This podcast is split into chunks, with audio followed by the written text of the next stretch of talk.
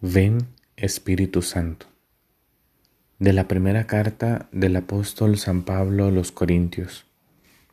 Hermanos, a ustedes gracia y paz de parte de Dios nuestro Padre y del Señor Jesucristo.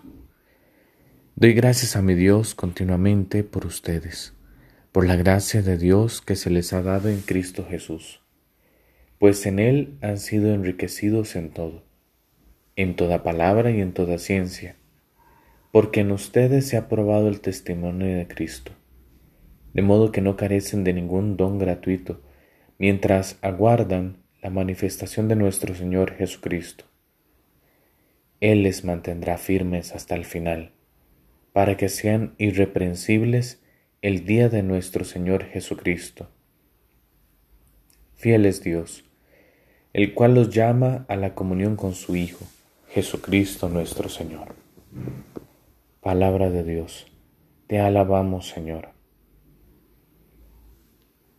Cuando uno está iniciando un camino o va caminando, no puede perder de vista cuál es la meta, si no, no tiene sentido empezar a caminar.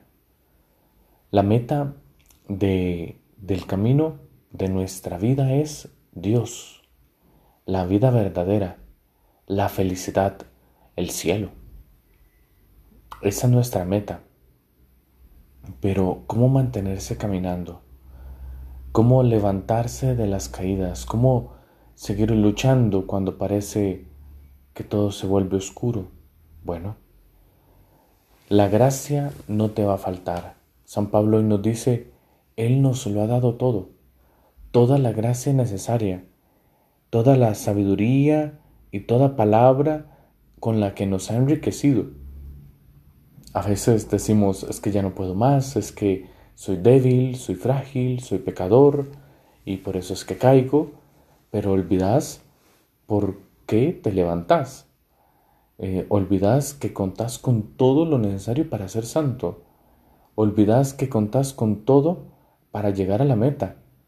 Em, no podemos ofender a Dios en ese sentido. Tenemos todo, solo que no lo aprovechamos, eso es otra. Solo que no lo sabemos utilizar. Tenemos toda la gracia para perseverar, para ser fieles, porque fiel es Dios que nos ha llamado a estar con su Hijo Jesucristo. Por eso de parte de Él no nos falta nada. Él nos mantiene firmes. Precisamente la santidad por eso es algo tan fácil, porque no depende de nosotros, depende de Él. Gloria al Padre, y al Hijo, y al Espíritu Santo, como era en el principio, ahora y siempre, por los siglos de los siglos. Amén.